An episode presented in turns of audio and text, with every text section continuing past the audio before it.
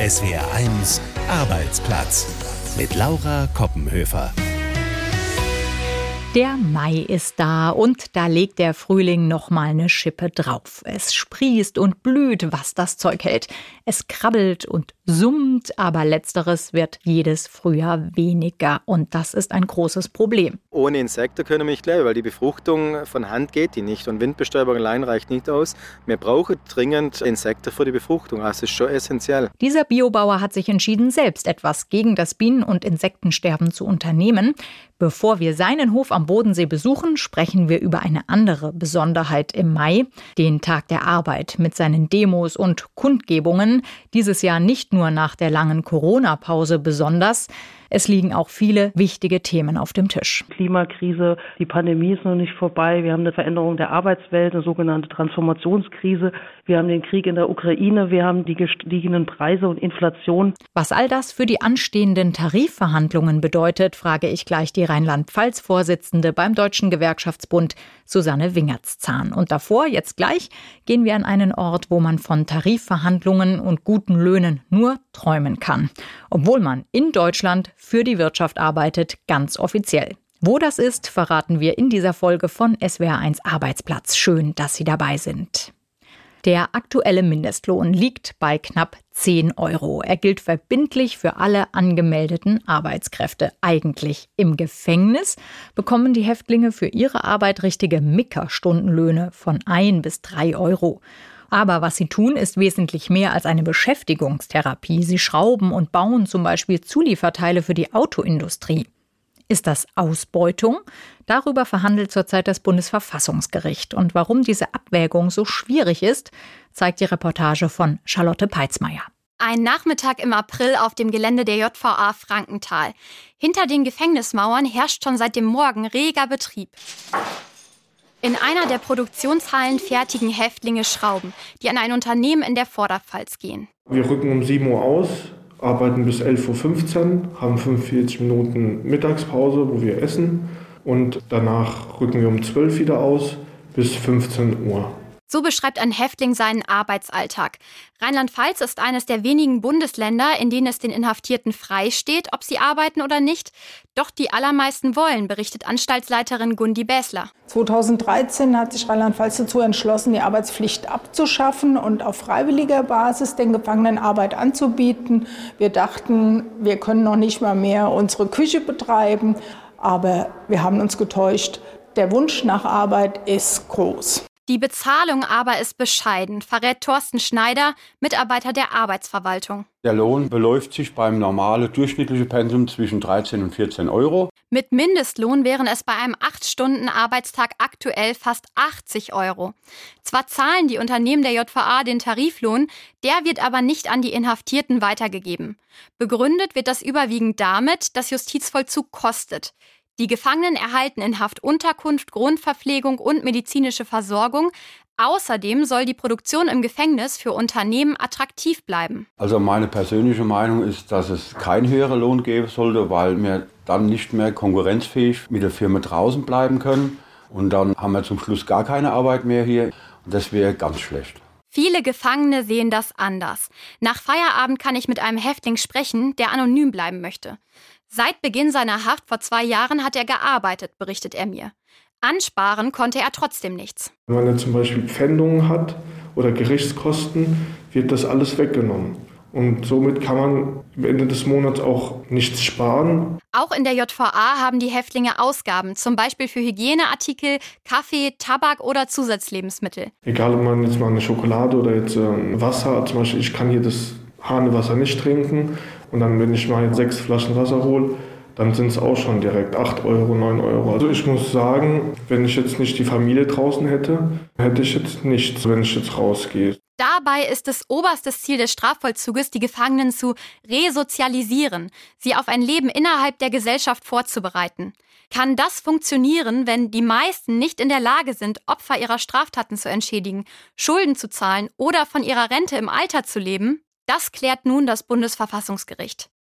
Eine Entscheidung in dieser Frage wird allerdings erst in ein paar Monaten erwartet.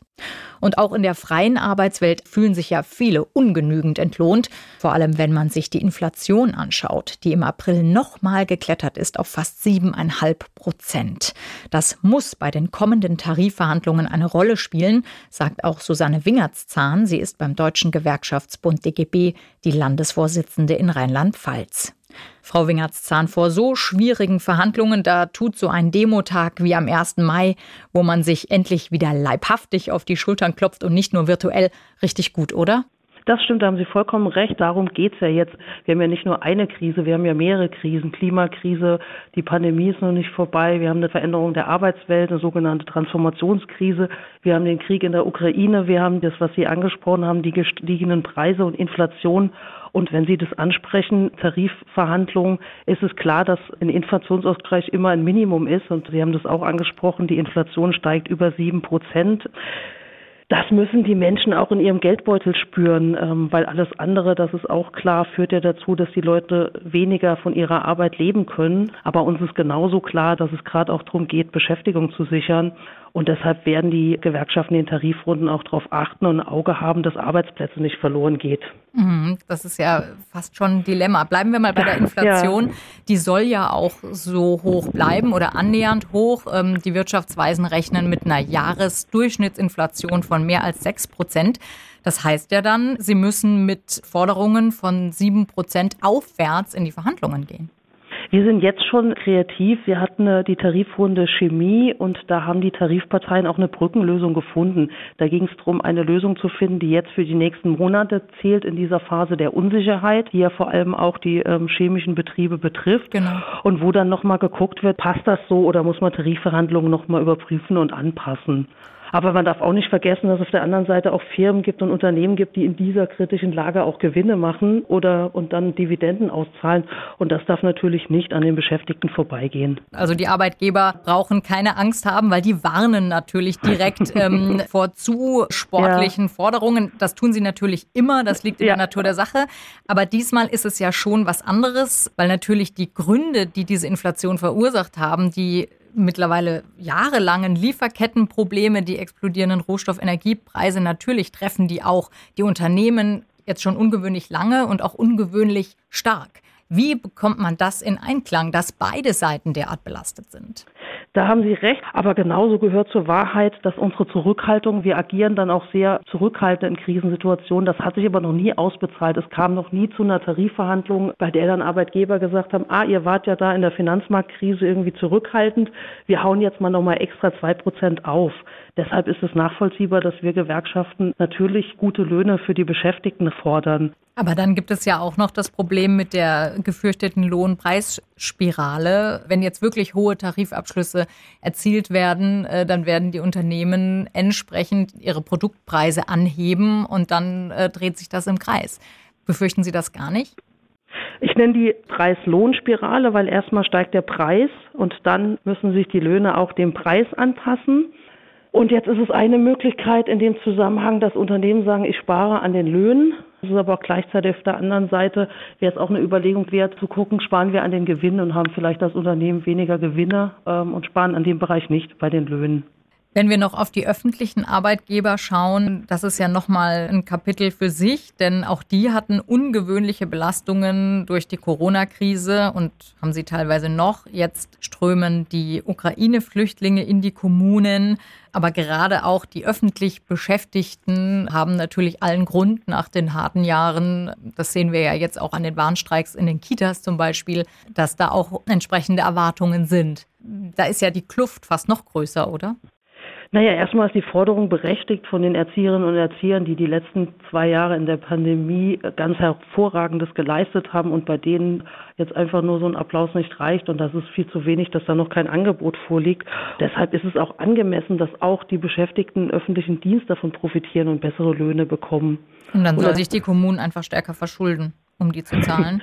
äh, nee, die Kommunen müssten stärker entschuldet werden. Sinnvoll wäre es, dass zumindest im Land Rheinland-Pfalz äh, hat das Land angekündigt, die Hälfte der Schulden zu übernehmen. Sinnvoll wäre es, dass die kompletten Schulden der Kommunen übernommen werden, sodass die auch die Aufgaben, die sie jetzt gerade haben, mit den geflüchteten Menschen, die kommen, da waren ja auch schon vorher die Probleme da. Deshalb brauchen die Kommunen generell mehr Geld und sie brauchen vor allem eine Befreiung von ihren Schulden und da muss das Land äh, für einspringen. Aber verlagert sich dann das Problem nicht einfach nur eine Ebene höher? nee, wahrscheinlich verlagert sich es dann auch sogar noch, noch eine Ebene höher. Genau, weil, weil das Land ruft dann nach dem Bund. Richtig, genau. Dann äh, müsste der, der Bund müsste die Hälfte nochmal bezahlen. Das alles liegt halt dran, dass sich das Land eine Schuldenbremse aufersetzt hat man sieht ja jetzt bei den 100 Millionen Sondervermögen, die für die Sicherheit ausgegeben werden sollen, es gibt Möglichkeiten und das finden wir als Gewerkschaften auch gut. Und genau so ein Sondervermögen müsste es auch geben, um die Kommunen zu unterstützen. Und genau so ein Sondervermögen müsste es eigentlich auch gehen, weil wir verstehen ja noch vor Herausforderungen mit dem Wandel in der Arbeitswelt zu Klimaneutralität mit Dekarbonisierung. Auch dort müsste es ein Sondervermögen Transformation geben. Sondervermögen und Inflationsausgleich. Die Gewerkschaften haben sich einiges vorgenommen. Das war Susanne Wingertszahn, die DGB-Chefin in Rheinland-Pfalz. Der Chef vom E-Autobauer Tesla, Elon Musk, ist nicht nur einer der reichsten Menschen der Welt, er ist auch einer der fragwürdigsten Nutzer von Twitter. Und damit am Ende nicht auch noch sein Account gesperrt wird, wie der von Ex-US-Präsident Donald Trump, löst er das Problem, wie Extremreiche sehr oft Probleme lösen, mit Geld. Musk kauft Twitter einfach und bekommt dafür unseren satirischen Brief der Woche von Christoph Azone. Lieber Elon Musk, ich schreibe Ihnen einen Brief, damit Sie sich freuen. Respekt zu Ihrer neuesten Erwerbung. Schlappe 44 Millionen Dollar für Twitter. Das muss man sich mal vorstellen. Das Oh, Moment, ich bekomme gerade etwas aus der Regie zugeflüstert, was? Ah, ah, okay. Verzeihung, nicht Millionen, natürlich Milliarden. Für viele ist ja der Unterschied zwischen Millionen und Milliarden nicht so wichtig, aber um das mal zu verdeutlichen, eine Million Sekunden sind knapp zwölf Tage, eine Milliarde Sekunden sind über 31 Jahre. Und noch eine Rechnung, um mit einem US-Durchschnittsgehalt auf 44 Milliarden zu kommen, müsste man 452.100 Jahre durcharbeiten, ohne Feierabend, ohne Pause, ohne Urlaub, jeden Tag 24 Stunden. Das schafft nicht mal Queen Elizabeth. Jetzt haben sie auch noch getwittert, und äh, das ist wirklich wahr, dass sie als nächstes Coca-Cola kaufen wollten, um der Rezeptur wieder Kokain beizumischen. Und wissen Sie was, Herr Musk, ich bin mir nicht ganz sicher, ob Sie das nicht doch ernst meinen. Woher haben Sie nur so viel Geld? An der deutschen Förderprämie für E-Autos liegt's nicht allein.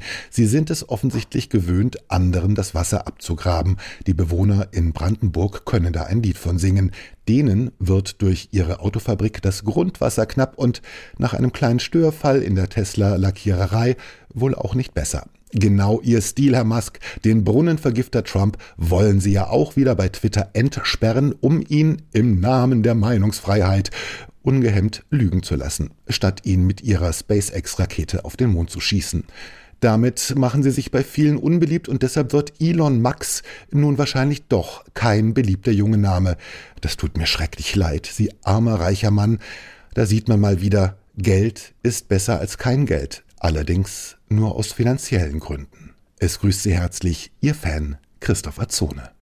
Der Krieg in der Ukraine dauert schon mehr als zwei Monate und verursacht seitdem nicht nur unsägliches Leid, sondern er verschiebt auch unsere Filter, durch die wir unseren Alltag wahrnehmen. Vielen fällt es zum Beispiel schwer, mit Bekannten oder Kollegen aus den betreffenden Ländern weiterhin ungezwungen umzugehen. SWR 1 Arbeitsplatz. Frag die Knigge-Expertin. Das ist Business Coach Caroline Lüdemann. An sie hat sich Rainer aus Baden-Baden gewandt und schreibt, in meiner Firma arbeiten viele Kolleginnen und Kollegen sowohl aus Russland als auch aus der Ukraine.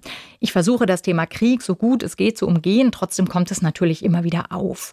Wie gehe ich am besten damit um? Mit Sicherheit eine schwierige Gesprächssituation, in der man sich da ab und an befindet. Und daher finde ich es auch völlig nachvollziehbar, das Gesprächsthema nicht eigeninitiativ zu suchen und sogar eher den Versuch zu wagen, das ganze Thema zu umschiffen. Sollte das dann aber eben mal nicht gelingen, und das scheint ja vorzukommen, dann erscheint es mir sinnvoll, hier eher die Sorgen und Nöte des Gegenübers in den Fokus zu stellen, die wir ja vermutlich gar nicht in der Gänze erfassen und nachvollziehen können. Und natürlich sind wir auch hier vom Smalltalk sehr weit entfernt. Da werden wir dann auch nicht fündig, denn da wäre dann so ein Thema ohnehin undenkbar. Ich glaube kurzum, wir kommen jetzt am weitesten mit Empathie und ja, Einfühlungsvermögen, sich anzuhören, wie es jemandem geht oder auch mal zu fragen, wie und ob man helfen kann. Keinesfalls, das muss ich auch dazu sagen, würde ich mich darauf einlassen, von der einen Seite irgendwie verhaftet zu werden und mir jetzt widerspruchslos Meinung anhören, das wäre tatsächlich etwas anderes. Ich kann mich sehr wohl für die persönlichen Nöte und Sorgen des mir nahestehenden Kollegen interessieren. Er ist ja schließlich auch ein Mensch, mit dem ich schon seit Jahren zusammenarbeite und den ich sicherlich auch sehr schätze. Das bedeutet aber nicht, dass ich auch politischen Meinungen zustimmen muss, die meinen widersprechen. Und da würde ich dann tatsächlich ganz bewusst die Diskussion abwehren, indem ich den Gesprächsfaden in eine andere Richtung steuere Politik war und ist ein sehr problematisches Gesprächsthema, an dem mit Sicherheit schon gute Beziehungen zerbrochen sind. Das mag man manches Mal akzeptieren können. Im beruflichen Kontext erscheint das aber eher schwierig zu sein. Unsere Experten beantworten auch Ihre Fragen zu Job, Karriere und Arbeitsrecht. Schicken Sie uns Ihre Fragen an arbeitsplatz.swr1.de.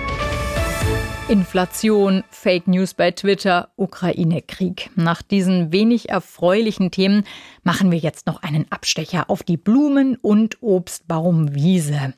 Auch wenn selbst dort die Welt längst nicht mehr so unschuldig und idyllisch ist wie bei Biene Maya, wo Spinnen und Frösche die größten Gefahren für sie und ihre Mitbienen sind.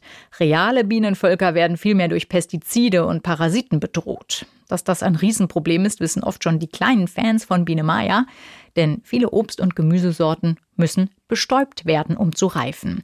Apfelbauer Johannes Bentele hat darum die Sache selbst in die Hand genommen. Wolfgang Brauer hat ihn getroffen. Frühling am Bodensee. Ein Traum in Weiß und Rosa. Überall blühen jetzt die Obstbäume. Die ganze Region präsentiert sich als einziges Blütenmeer. Auch bei Obstbauer Johannes Bentele in Tettnang, der auf einer Fläche von 18 Hektar Äpfel in Demeter-Qualität anbaut. Blüte ist immer eine heiße Phase, ob die Befruchtung passt, ob die Bienen fliegen, ob es kalt ist. Man ist angespannt, man ist aufmerksam, man guckt, was ist und hofft, dass alles gut geht, weil die Blüte oder der Fruchtansatz ist das Voraussetzung für eine gute Ernte im Herbst dann. Ganz wichtige Mitarbeiterinnen verrichten jetzt in dieser heißen Phase die Hauptarbeit. Unbezahlt und ganz ohne Gewerkschaftsvertretung, ergänzt Azubi Felix Mutzhaus. Die Bienen. Sind mit der größten Helfer eigentlich. Ohne die funktioniert relativ wenig. Ohne Befruchtung kein Apfel. Ohne sie hätten die Apfelbauern über 70 Prozent weniger Ertrag. Doch die intensive Landwirtschaft und Pestizide sorgen dafür, dass die Zahl der Bienenvölker seit Jahren rapide abnimmt. Deshalb hat der Familienbetrieb schon vor 40 Jahren auf Bioanbau umgestellt und Maßnahmen zum Schutz der Bienen ergriffen, erklärt die 19-jährige Tochter Mia Bentele. Wir machen viel, wir machen ja Blühstreifen und Hecken und alles. Es ist total wichtig, dass man es fördert. Die Tiere brauchen Lebensraum. Ohne Lebensraum sind sie nicht bei uns in den Anlagen und wir sind auf sie angewiesen. So sind um die Anbauflächen über zweieinhalb Kilometer Hecken gezogen. Zwischen den Apfelbaumreihen sind Grünstreifen angelegt, zeigt Johannes Bentele stolz. Noch sehen sie aus wie ganz normale Grasnarben, doch schon bald wird daraus ein Blühstreifen und damit ein Paradies für Wild- und Honigbienen. Wir haben da 28 verschiedene einheimische Blüharten eingesät. Es ist einfach so, dass quasi das ganze Jahr ein breites Angebot ist, dass von Frühjahr bis Herbst immer was blüht für die Insekten. Die Pflege der Insektenhotels, der Blühstreifen und der Hecken bedeutet natürlich mehr Arbeit. 100, 200 Arbeitsstunden kommen da sicherlich gleich zusammen, was wir mehr Aufwand haben durch den Mehrwert lohnt sich für mich auf jeden Fall. Und das, was wir für die Natur machen, der Verbraucher honoriert es und den Minderertrag können wir durch einen höheren Preis wettmachen. Also das funktioniert im biologischen Anbau, ja. Erst in ein bis zwei Wochen kann Johannes Bentele sagen, ob die Bienen auch in diesem Jahr wieder gute Arbeit verrichtet haben und seine Apfelernte im Spätsommer gut wird. Und ob die Frostnächte Anfang April Schaden angerichtet haben. Aber egal wie sein Ertrag in diesem Jahr auch sein wird, ohne seine fleißigen Helferinnen würde es keine Ernte geben. Ohne Insekten können wir nicht leben, weil die Befruchtung von Hand geht die nicht und Windbestäubung allein reicht nicht aus. Wir brauchen dringend Insekten für die Befruchtung, also das ist schon essentiell. In diesem Sinne genießen Sie den Frühling unter einem blühenden Obstbaum oder sonst wo. Ich bin Laura Koppenhöfer, bis zum nächsten Mal. SWR 1 Arbeitsplatz